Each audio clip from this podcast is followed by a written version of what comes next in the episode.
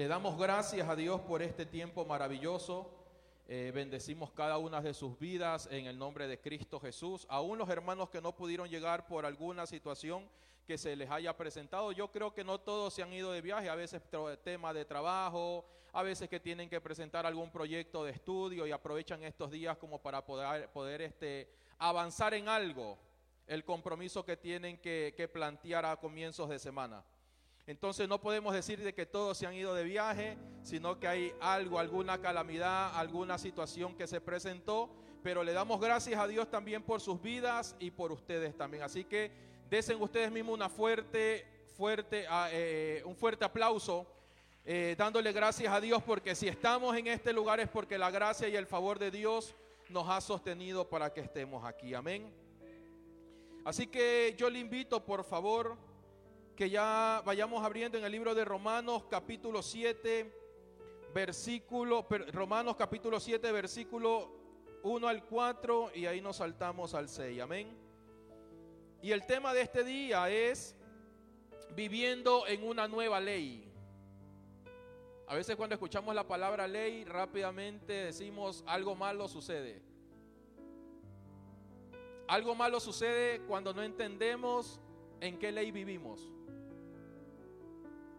Y eso es lo maravilloso de la, de la enseñanza que proviene de Dios, que lo que produce en nuestra vida es un mayor incremento de luz, para ya no vivir de incertidumbres, ya no vivir eh, bajo conceptos de sombras, sino entender cuál es nuestra realidad como hijos de Dios.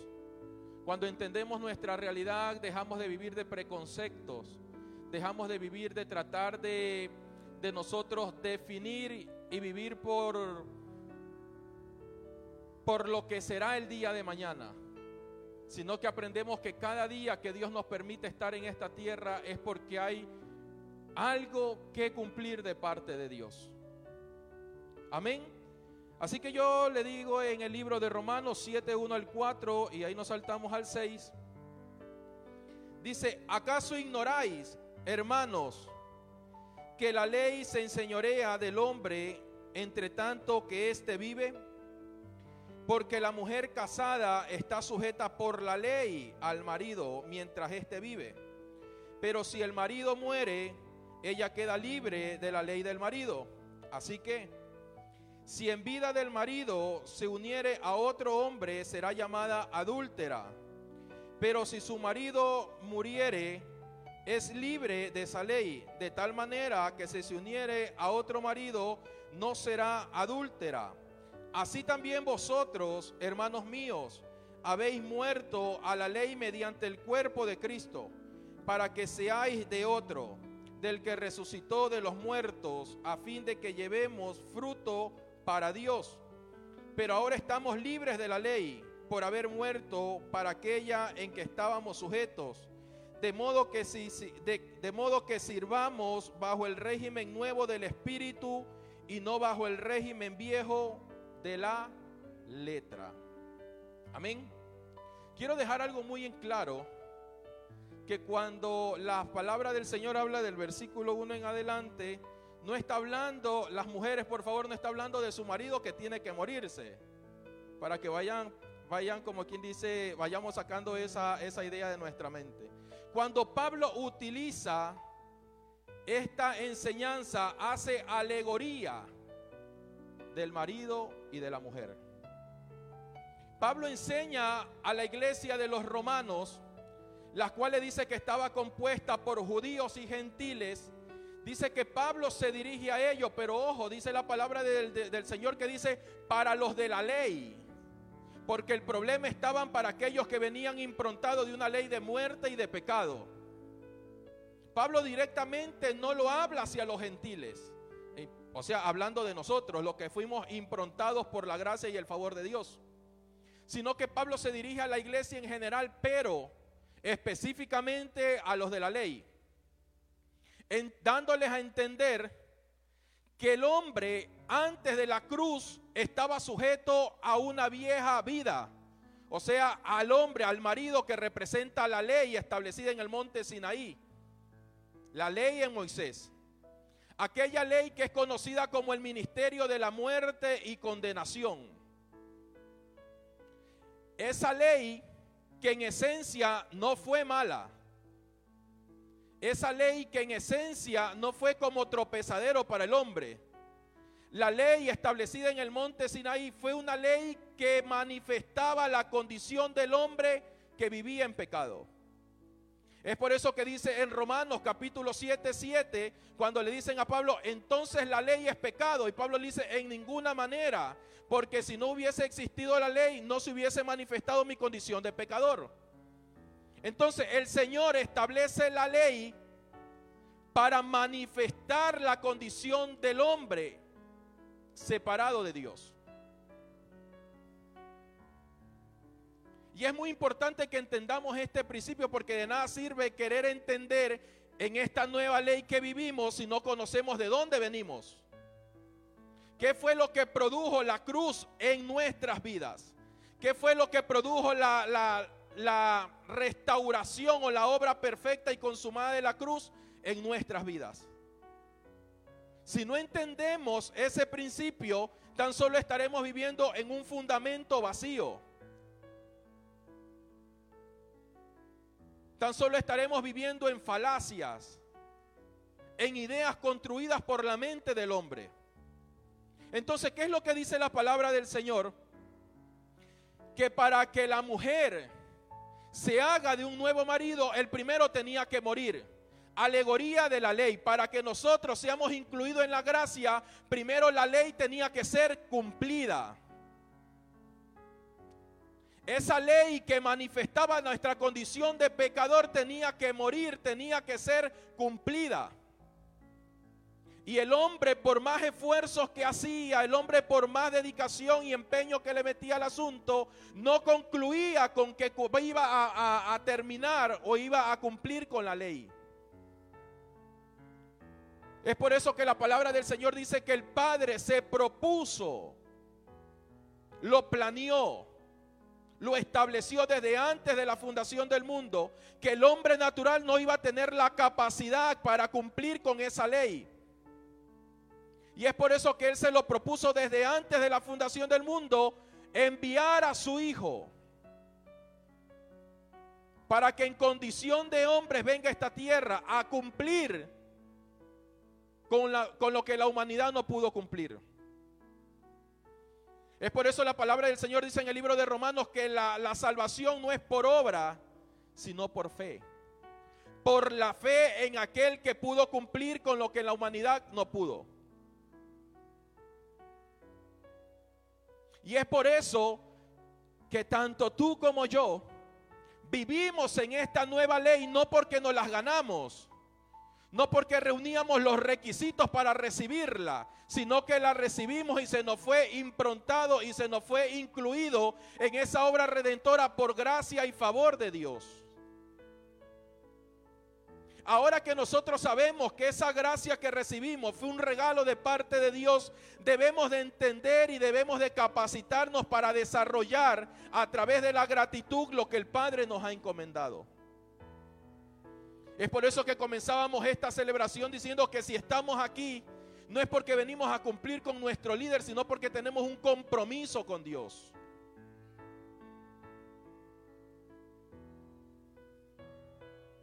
Mis hijas me decían, papá, nos vamos de feriado, sí, pero tenemos primero que cumplir.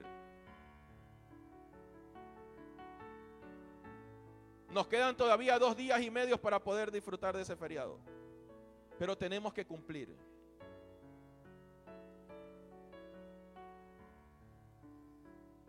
Y es ahí donde se ve manifiesto la gratitud que decimos tenerle a Dios.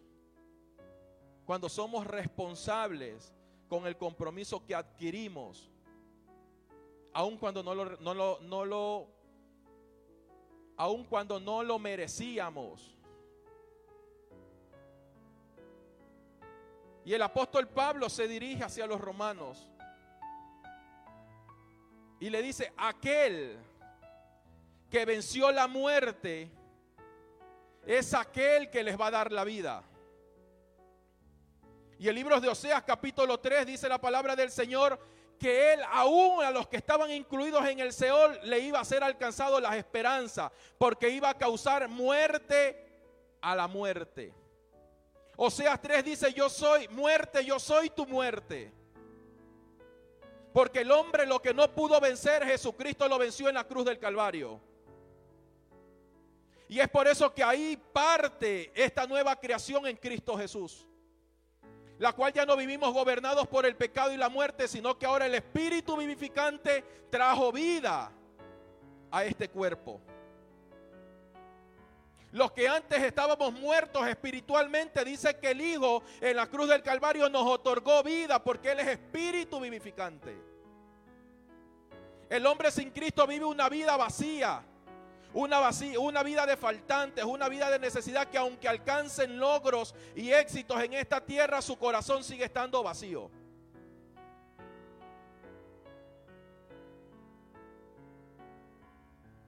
Es por eso que algunas personas que entienden el poder y la gracia de Dios, evalúan su vida.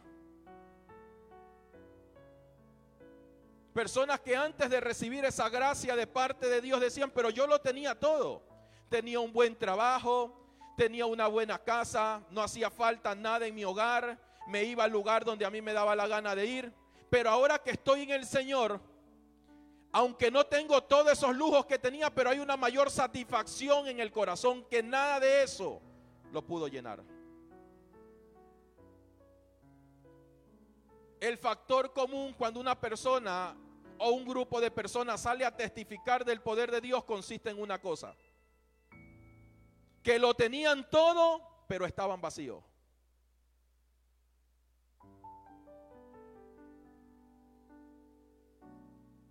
Y el hombre que vive gobernado bajo la ley del pecado y de la muerte está en esa condición. Lleno externamente, pero por dentro vacío. Y Pablo se dirige a aquellos, judaizantes que querían enseñorearse de los gentiles, del cual el Padre estaba incluyendo por gracia a la iglesia. Y es ahí donde le dice, ustedes que conocen la ley saben que para nada es provechoso vivir en esa condición. Entonces no le pongan más carga que ni lo que ustedes pueden llevar.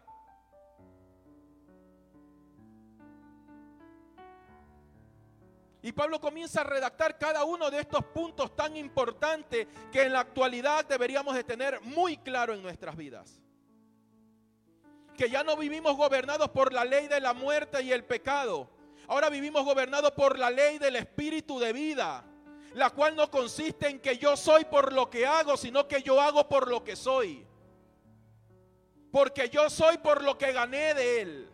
Yo tengo por lo que gané de él, no porque lo que lo no porque me lo, me lo merecía, sino porque a él le plació dárnoslos. Antiguamente todo lo resolvían de una manera externa. Es por eso que vemos en el Antiguo Testamento guerras, que una nación se levantaba contra otra y que le saboteaba el botín de guerra y era muerte y era todo era externo. Porque era una, una humanidad que estaba gobernada y saciada por el alma, que necesitaba hacer algo para ganar el favor de Dios. Ahora nosotros no hacemos para ganar el favor de Dios, sino por ser agradecidos por lo que ya recibimos todo en Él. Dice la palabra del Señor que Él lo ha llenado todo en todos. No ha quedado nadie por fuera. Todos. Porque es esa ley la que nos gobierna. La ley del espíritu de vida. Es por eso que al lugar donde tú vas, en el lugar donde tú te encuentras, el ambiente cambia. La armonía cambia lo que era conflicto, si tú verdaderamente o nosotros estamos verdaderamente posicionados en esa realidad en Cristo Jesús, todo lo que estaba en un ambiente de muerte comienza a ser cambiado por la vida. Todo lo que era seco, estéril, comienza a fructificar. No por la capacidad de elocuencia, no por la capacidad de la destreza que tú tengas, sino por la vida nueva que portamos en Cristo Jesús. Es por eso que aún los que conspiran en contra de los hijos de Dios no prevalece, dice la palabra. No prevalece. Porque mayor es el que está en nosotros Y la palabra del Señor dice que aún tus enemigos los tendré en paz.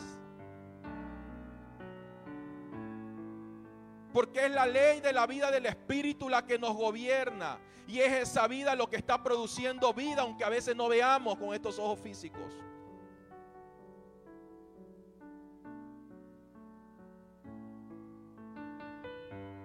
Fue necesario morir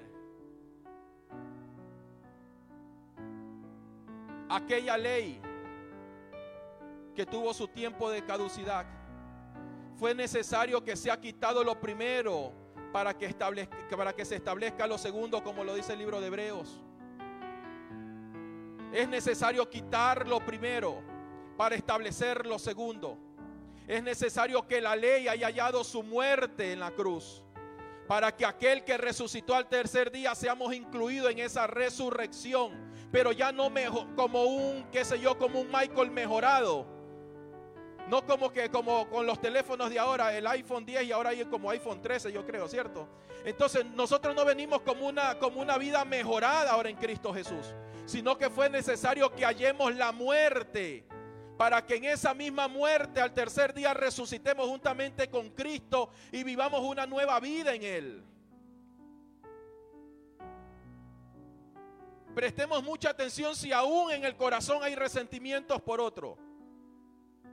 Prestemos mucha atención si todavía estoy deseándole el mal a mi hermano. Porque eso quiere decir que no estamos en la, en la ley de la vida correcta. Prestemos mucha atención si todavía tengo, sigo sintiendo ese, ese celo por el, por el compañero de trabajo. Preocupémonos si todavía tenemos fastidios por el vecino que nos hace bulla.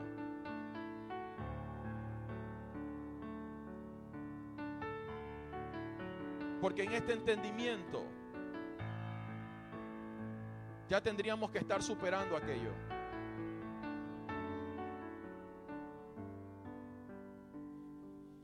Y aunque se escuche fuerte, preocupémonos si todavía mis ojos están puestos en el pastor. Preocupémonos. Preocupémonos si todavía quiero hacer algo para agradarle al pastor. Preocupémonos por eso. Porque usted no tiene que hacer nada para agradarme a mí ni a nadie. Porque la palabra del Señor dice que todo lo que hagamos lo hagamos como para Él y no para el hombre. Preocupémonos. En estos días escuchaba a alguien que decía, hay muchas personas orando por la paz de Ucrania y Rusia, pero no oran para que tengan paz en sus corazones. Y eso no quiero decir que dejemos de orar por nuestros hermanos. Esta semana hemos estado orando fervientemente por esta situación, no tan solo por el que está recibiendo el ataque, sino por los dos. Pero también preocupémonos por lo que hay dentro. Preocupémonos si todavía estoy, estoy viviendo en conflicto con el que vive al lado.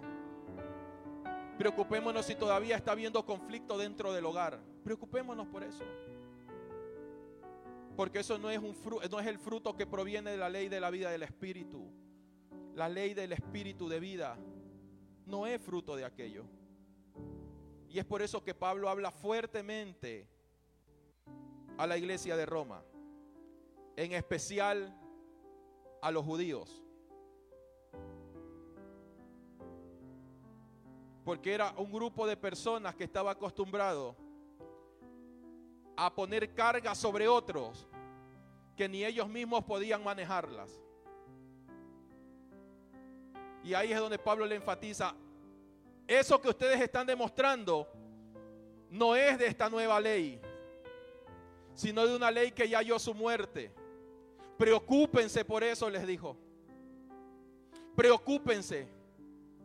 Porque el resultado que ustedes están dando o el fruto que ustedes están manifestando no es del árbol correcto. Ustedes están manifestando, parafraseando, del árbol del bien, del, conocimiento del bien y del mal. No están manifestando el fruto del árbol de la vida. Y ahí es donde vemos lo relacionado de la predicación de Pablo con lo que predicaba Jesucristo.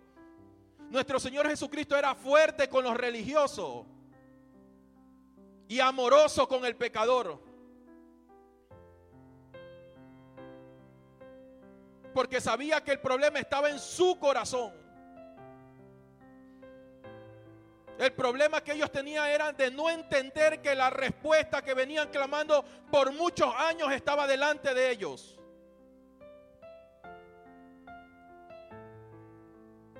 Y cuando nosotros operamos o somos gobernados por una ley incorrecta, siempre permanecemos orando, pidiendo por cosas que ya tenemos, pero desconocemos.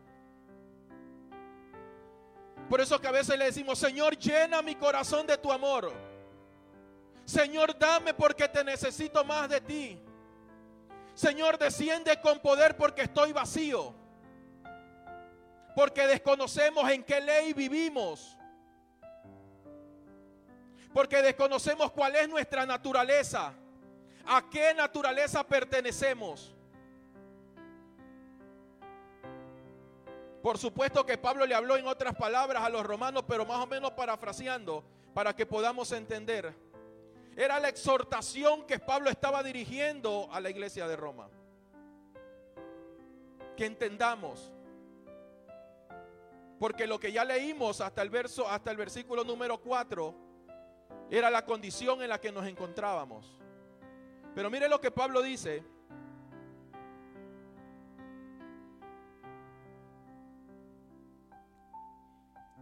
Así también vosotros, hermanos míos, habéis muerto a la ley mediante el cuerpo de Cristo, para que seáis de otro, del que resucitó de los muertos, a fin de que llevemos fruto para Dios. Pero ahora estamos libres de la ley por haber muerto para aquellos en que estábamos sujetos. De modo que sirvamos bajo el régimen nuevo del Espíritu y no bajo el régimen viejo de la ley. La pregunta es, ¿a qué régimen ahora pertenecemos? ¿Alguien puede responder, por favor? ¿A qué ley pertenecemos ahora? A la ley del Espíritu de vida, la cual nos libró de la muerte y del pecado, la cual nos libró de la condenación, Romanos 8.1 comenzando este capítulo, dice que para los que estamos en Cristo Jesús no hay condenación. Esto es, ojo, esto es, coma, para los que viven conforme al Espíritu y no conforme a los de la carne.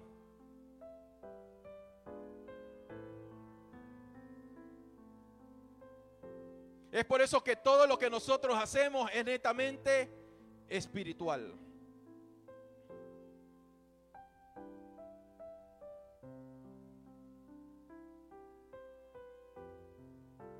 Por eso es que hay mucha confusión dentro del desarrollo de los hijos de Dios.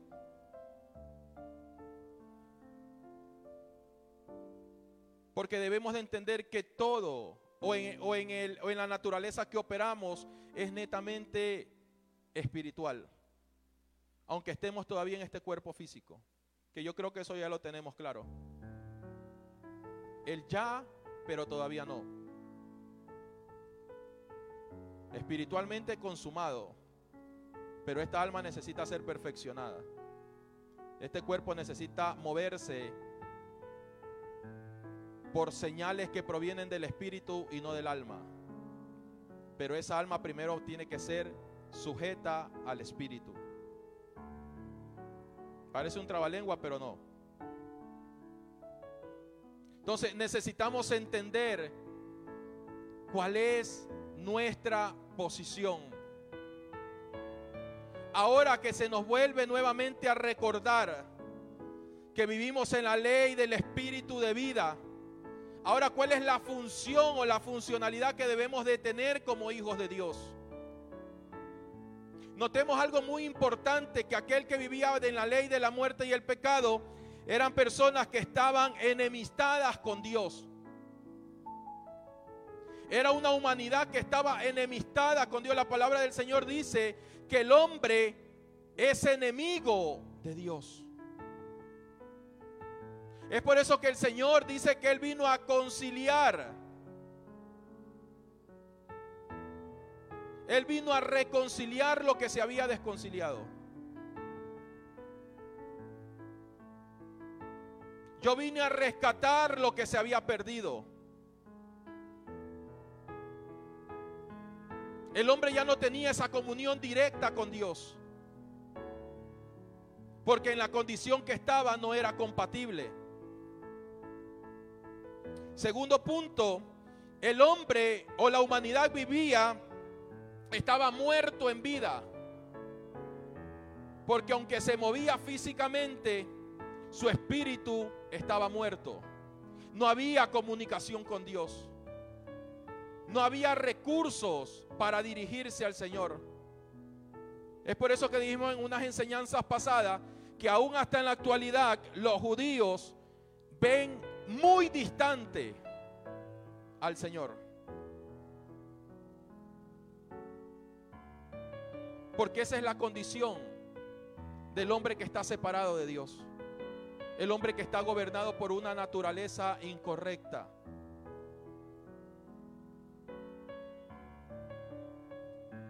La humanidad vivía en caos emocional.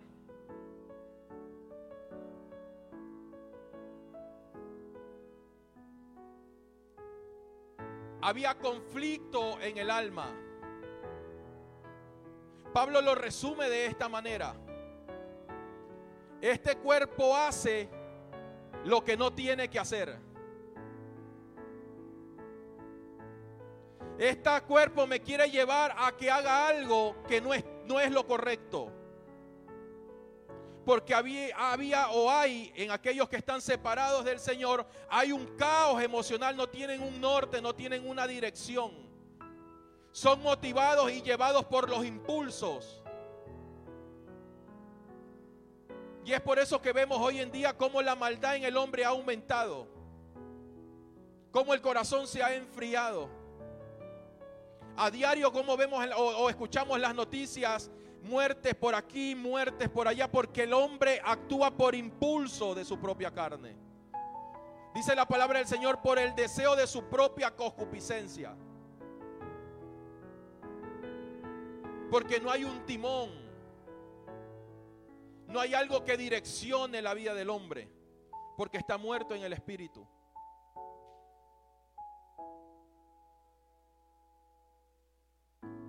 Adán dice que dentro del huerto se comunicaba con el Señor.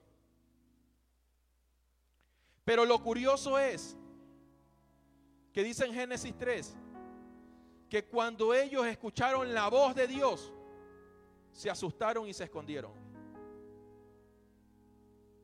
¿Por qué se asustaron de algo que ya era común en ellos?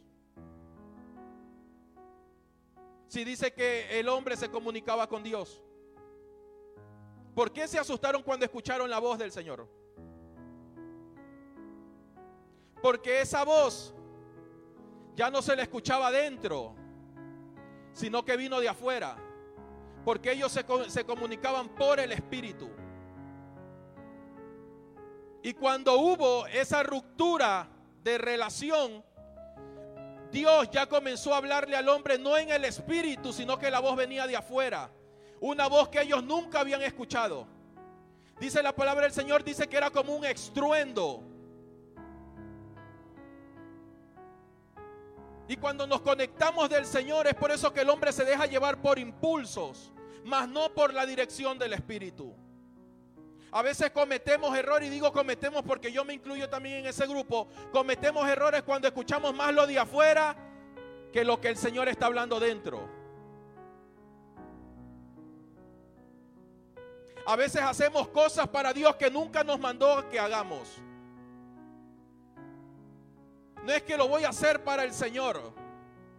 Aarón y todo el pueblo de Israel dice que también hicieron lo que ellos creían que a Dios le iba a agradar, pero le desagradeció. Le desagradó, perdón, a Dios. Les voy a le vamos a construir este becerro de oro porque esto le va a agradar a Dios. Pero cuando bajó Moisés del monte Sinaí dijo, eso es lo que han hecho es aberración. Y así muchas veces nosotros cometemos ese error. Tratamos de hacer, tratamos de, actuar o de hacer cosas para Dios que Dios nunca nos mandó o nos pidió que hagamos. Porque nos estamos dejando llevar más por lo que escuchamos por fuera que lo que ya el Espíritu nos está hablando por dentro. Señor, pero ¿por qué no, no, no despunto en este liderazgo que tengo? Señor, ¿por qué no veo ese crecimiento en el negocio que tengo? ¿Por qué? Porque nos estamos dejando llevar más por lo que está afuera que por lo que Dios está hablando a nuestro espíritu. Y el hombre hay afirmación cuando entendemos cuál es la tarea que Dios nos ha encomendado y cuáles son los recursos que el Señor nos ha improntado para desarrollarnos en esta tierra. Así que yo le hablo a aquellas personas que están estudiando, aquellos jóvenes o adultos ya que siguen con sus, sus estudios universitarios. Presten más atención a lo que Dios está hablando a su espíritu que a lo que le están hablando por fuera. Lo que les están hablando por fuera los va a llevar al éxito pero con un corazón vacío. Más las directrices del Espíritu nos llevan a, a culminar o a concluir la tarea que Dios nos dio en el lugar donde Dios nos estableció y con un corazón satisfecho de haber cumplido lo que se nos encomendó.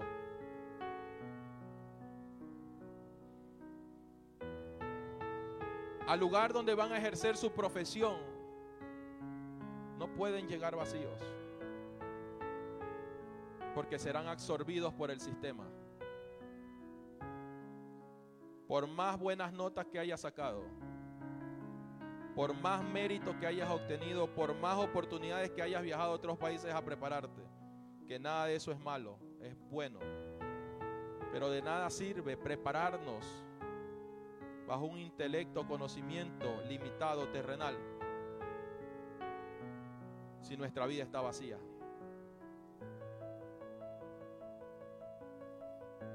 yo creo que es propicio este ejemplo que voy, a, que voy a, citar ahora.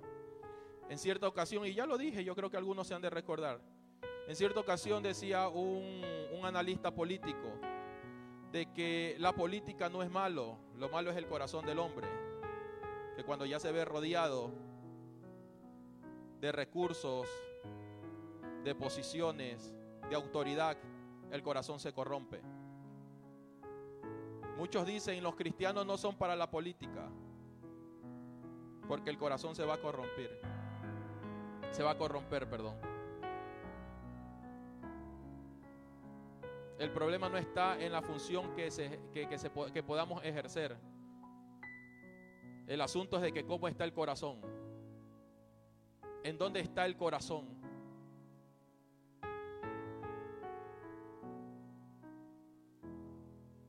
Y es por eso el consejo.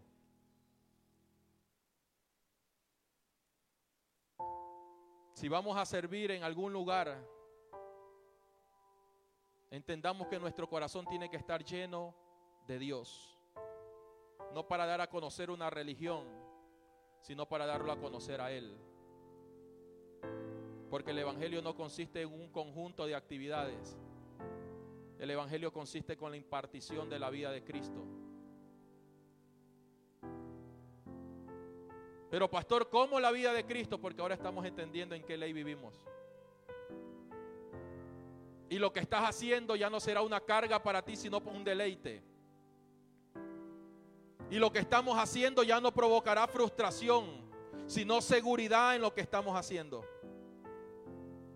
Y lo que estamos haciendo, aunque nadie nos siga, pero sabemos que aquel que dio su vida en la cruz es el que está en nosotros. Y eso abarca todas las áreas de nuestras vidas. Tanto en el ministerio como en algún puesto, eh, algún trabajo que tengamos. A veces todo el mundo que está a nuestro alrededor no compagina con lo que vamos a realizar.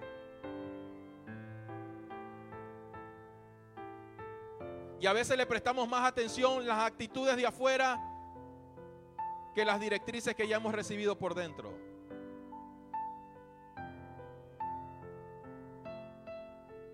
Y esta labor no es por vista, sino por fe. Si Jesús se hubiese dejado llevar por los que los rodeaban, dice que primero comenzó con multitudes a su alrededor. De las multitudes quedaron 70, de los 70 quedaron 12. Y de los doce dice que tan solo Juan y María los acompañaron hasta su muerte. Terrenalmente podemos ver que el ministerio de Jesús pudo haber sido un fracaso cuando nos dejamos llevar por por la vista. Pero nadie de los que estaban ahí, incluyendo sus discípulos y su madre, entendían que lo que para ellos era el final, para Jesús era el inicio, el comienzo de grandes cosas. Es por eso que es muy importante que entendamos en qué ley vivimos. Porque aunque a veces no veamos nada a nuestro alrededor, pero por el Espíritu sabemos que estamos haciendo lo correcto a lo que Dios nos llamó a que hagamos. Aquellos padres de familia, aquellos líderes que están al frente ejerciendo una función, no se desanimen por lo que ven sus ojos. No se desanimen por lo que escuchan externamente. No se desanimen cuando le vengan a decir, uh, tú no sirves para esto. No es que yo no estoy de acuerdo con lo que tú estás haciendo. No es que para mí tienes que mejorar en esto y en esto y en esto y en lo de acá. En pocas palabras, te faltan muchos años por recorrer. No nos dejemos llevar, llevar por eso. Entendamos que nuestro llamado fue propuesto desde antes de la fundación del mundo. De que se está manifestando en este tiempo, sí, pero no es algo que recién fue, fue creado o un llamado que recién recibimos. Por eso es que la confesión de fe no me certifica el tiempo y la ocasión de mi llamado,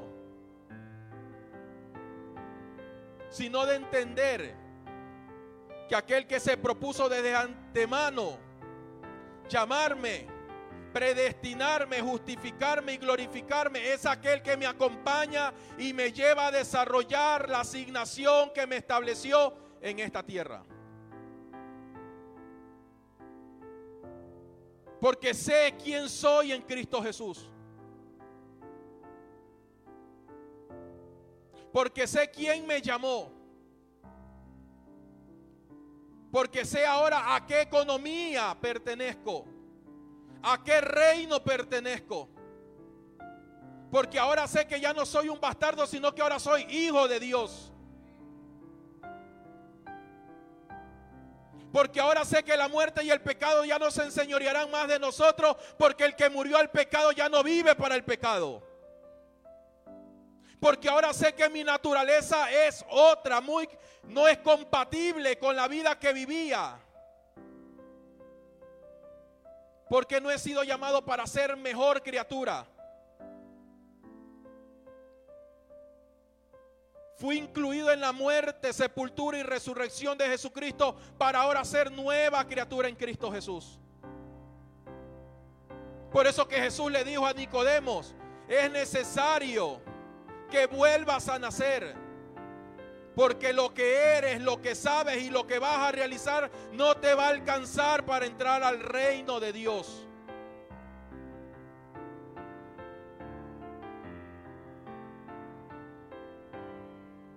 Es por eso que Jesús, para enseñar, usaba parábolas.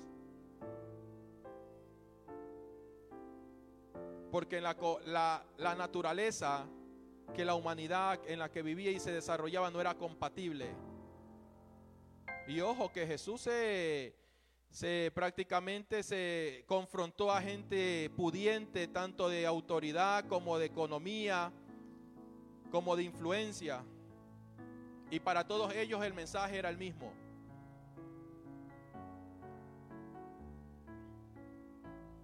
Por eso es que el desarrollo o la función que tenemos que, cumplir aquí en la tierra no es tan condicionada a títulos, aunque es necesario que nos sigamos preparando. No está condicionada a quién tiene más dinero y a quién tiene menos.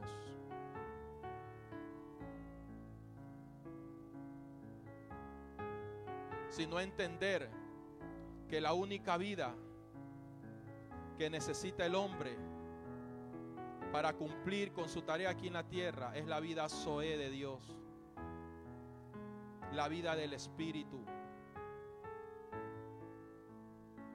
Eso es algo que verdaderamente nos debería interesar. Eso es verdaderamente lo que necesito entender para poder cumplir con lo que el Padre me ha encomendado. Por eso es que Jesús nunca hablaba de que puedan, sino de que entiendan. Porque el poder no era un producto eh, desarrollado por el hombre, sino era un don, un talento que fue improntado por Dios.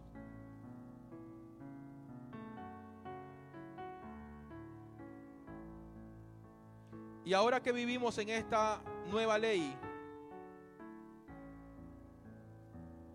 dice Romanos 8, capítulo 2 y al 4, dice, porque la ley del Espíritu de vida en Cristo Jesús me ha librado de la ley del pecado y de la muerte.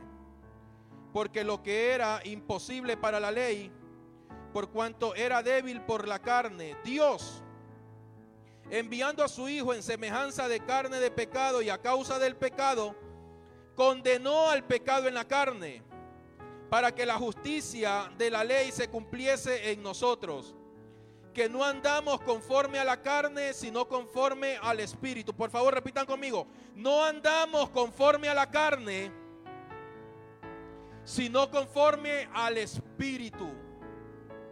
Y cuando entendemos que andamos conforme al Espíritu, ojo con esto, entendemos que somos hijos de Dios. Entendemos que hemos sido vivificados en una nueva vida. Entendemos que somos fructíferos. Entendemos que permanecemos firmes en la fe. Entendemos que hemos sido escondidos con Cristo en Dios. Y entendemos que dejamos de vivir de las tinieblas para ahora ser establecidos en el reino de la luz admirable de nuestro Señor Jesucristo. Las vidas son netamente diferentes, opuestas. Por eso es que decíamos al principio que es importante, es necesario que entendamos de dónde el Señor nos sacó. Que entendamos cuál era nuestra condición en el pasado. Y cuál ahora es nuestra realidad en Cristo Jesús. Porque cuando entendemos esta separación de lo que éramos a lo que somos ahora, vamos a entender con mayor claridad cuál es la función que Dios nos entregó para este tiempo.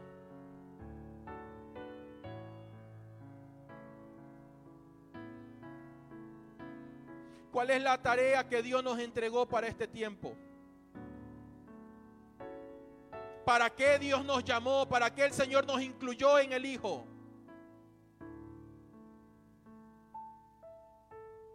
¿Acaso será para, para seguir viviendo en la misma condición que estábamos? ¿Acaso será para seguirnos quejando de la vida? Hay personas que se quejan que porque sale el sol, otras porque llueven, otras porque hacen frío, otras porque hacen calor y viven una vida de inconformidad porque no entienden ni siquiera cuál es su identidad como hijos de Dios.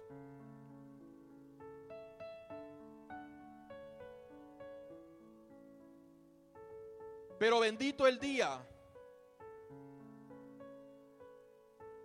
que el Padre quitó de nosotros toda venda.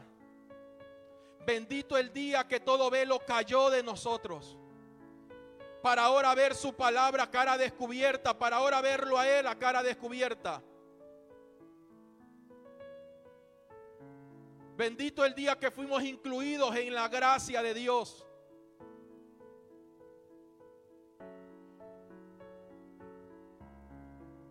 Porque verdaderamente no lo merecíamos.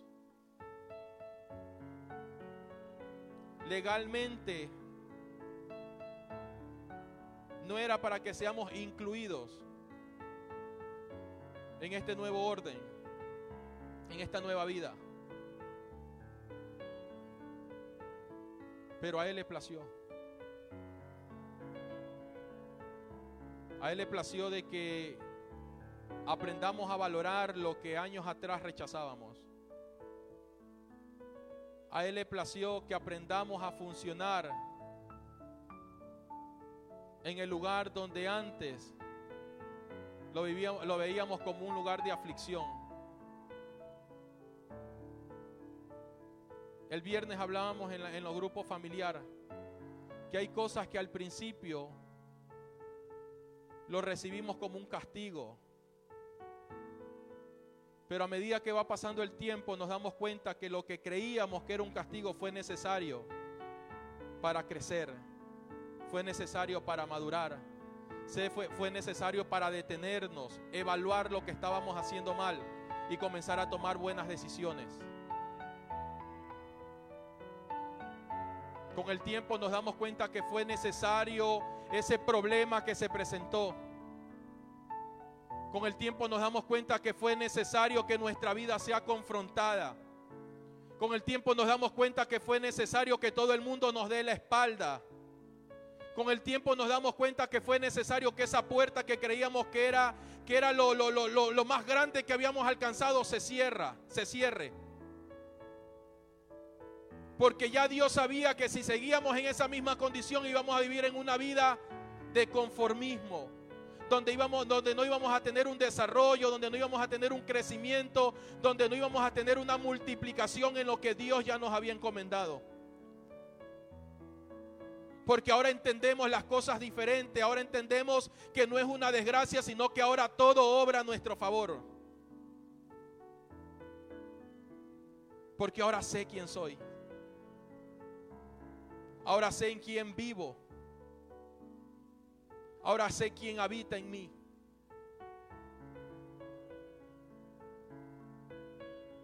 Que lo que antes me gobernaba halló su muerte. Y que ahora vivimos una vida de libertad. Que ya no estamos esclavizados al sistema. Que ya no estamos esclavizados a nuestra propia concupiscencia. Porque ahora sabemos que cuando nos bastamos en su gracia, su poder se perfecciona en nuestras debilidades. Entendamos que todo lo que hemos recibido contiene la vida del Señor. Contiene la vida de Dios. Esa nueva vida en la que vivimos. Esa nueva vida en la que nos desarrollamos. Esa nueva vida en la que fructificamos. Pongámonos sobre nuestros pies, por favor.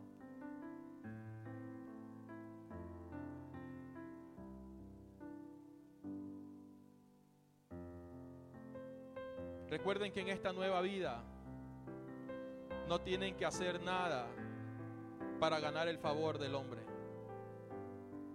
Recuerden que en esta nueva vida no necesitan sacrificar nada para ganar la atención del hombre. Alguien decía por ahí, sea que estés haciendo las cosas bien o sea que estés haciendo las cosas mal, críticas vas a recibir. Pero que nada de eso te detenga. Porque ahora sabemos quiénes somos. Ahora sabemos en quién vivimos. Ahora sabemos en quién nos estamos desarrollando. Padre, te damos gracias en esta hora, eterno Dios. Gracias por este tiempo. Gracias, Padre amado, Señor, por afirmar nuestros corazones. Gracias, Señor, por traer, Dios amado, esa paz a nuestro corazón. Precioso Dios, gracias porque a veces nos estamos dejando llevar por lo que dicen de afuera hacia, hacia adentro. Pero más ahora entendemos, Dios, que todo, Señor, lo que necesitábamos antes, hoy, Señor, lo tenemos por gracia, Padre. Hoy lo disfrutamos por gracia, Señor. Te adoramos, te exaltamos, te glorificamos, mi Rey. Gracias por esas adversidades, gracias por esas puertas cerradas, Dios. Gracias, Señor, por aquellos, aquellos emprendimientos que no salieron bien, Padre. Que aunque al principio creíamos, papá, que era en vano todo lo que habíamos hecho. Pero cada una de aquellas cosas, Señor, nos hacían depender más de ti. Cada una de aquellas cosas, Señor, nos hacían entender, Padre, que nada se hacía en nuestra fuerza, sino que todo proviene de ti, Dios. Te damos gracias por renovar nuestras vidas, por fortalecernos, por consolarnos, por exhortarnos, Padre. Gracias por este día, Dios. Guárdanos, Padre, protégenos, cuídanos. Y creemos, mi Rey, que todo lo que tú nos permites hacer, Señor, es como para ti, papá. Entendiendo, Padre eterno, Señor, que hemos recibido una asignación desde antes, desde el vientre de nuestras madres. Y este es el tiempo, Señor, donde lo vemos que se está desarrollando, donde lo podemos ver que se está exponiendo, Padre. Y si nos ha hecho falta carácter, si nos ha hecho falta humildad, si nos ha hecho falta, Padre, ser persistentes, Dios. Padre, en, esta, en este día reconocemos, Señor, que separados de ti nada podemos hacer. Reconocemos, precioso Rey de Gloria, Señor, que por mayor intento que hemos hecho, Padre, Señor, nada ha cumplido, Señor, ni ha satisfacido nuestro corazón, Señor, ha satisfecho nuestro corazón. Padre eterno, Señor, gracias. Porque aún en medio de las pruebas, Señor, hemos entendido, precioso Rey.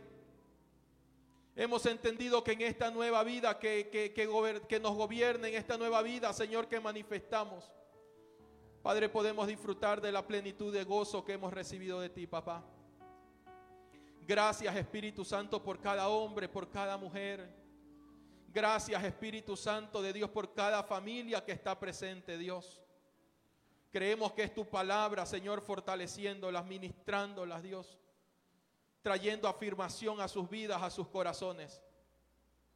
Precioso Rey de Gloria, Señor, te adoramos en esta hora. Te adoramos ahí donde tú estás. Adórale a Dios.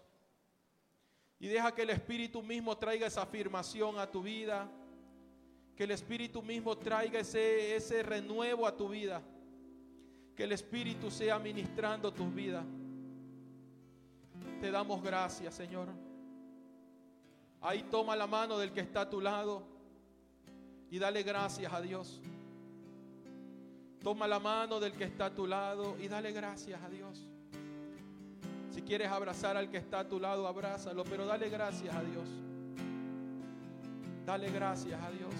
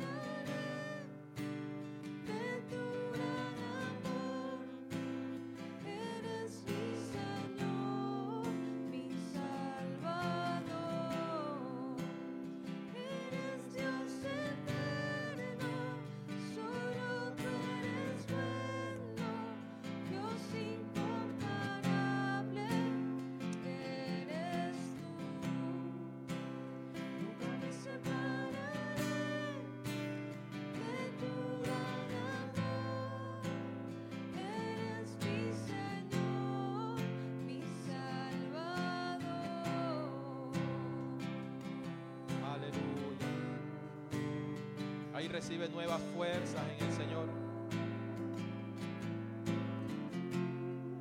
Ahí tu vida está siendo fortalecida, renovada. Ahí todo cansancio está siendo quitado de ti. Toda duda está siendo quitado de ti. Toda palabra mal dicha, ofensiva, hiriente que recibiste está siendo quitado de ti. Recuerda que en esta nueva ley que vivimos es la vida del Espíritu la que nos gobierna. Es la vida del Señor la que es impartida a través de ti. Tú eres ese recipiente. Tú eres esa vasija donde el Señor ha depositado ese especial tesoro. Ese especial tesoro para obrar en ti y a través de ti. Para obrar en ti y a través de ti. Padre amado, gracias Señor. Te damos gracias, mi Rey. Ahí levanta tu mejor alabanza, tu mejor adoración al Padre. Deja que el Espíritu de Dios ministre tu vida. Dice que Él es el que conoce hasta lo más profundo de nuestro corazón. Y Él sabe cuál es tu necesidad, sabe cuál es tu calamidad, ¿Sabe qué es lo que se te ha estado haciendo difícil? ¿Sabe lo que se te ha hecho imposible de alcanzar? Deja que el Espíritu de Dios ministre tu vida ahí en el lugar donde estás. Si quieres poner tu mano en tu corazón, la mano en tu corazón y dejar que el Espíritu ministre tu corazón, deja ahí que el Espíritu haga esa obra poderosa en ti. Recuerda que es mucha la mía, dice la palabra, es mucha la mía. Hay mucho que hacer, dice Dios. Pero asimismo es entender en qué realidad es la que es en la que estamos haciendo. En qué realidad en la que estamos operando. Cuál es la realidad en la que estamos ejercitándonos. Padre eterno, gracias. Gracias te damos, Dios. En el nombre de Cristo Jesús. Démosle un fuerte aplauso al Señor, amén. Démosle ahí un fuerte, fuerte aplauso a aquel que vive y reina por los siglos, amén. Dejamos con nuestra hermana Karina, que va a estar dirigiendo y ya culminando lo que es la celebración.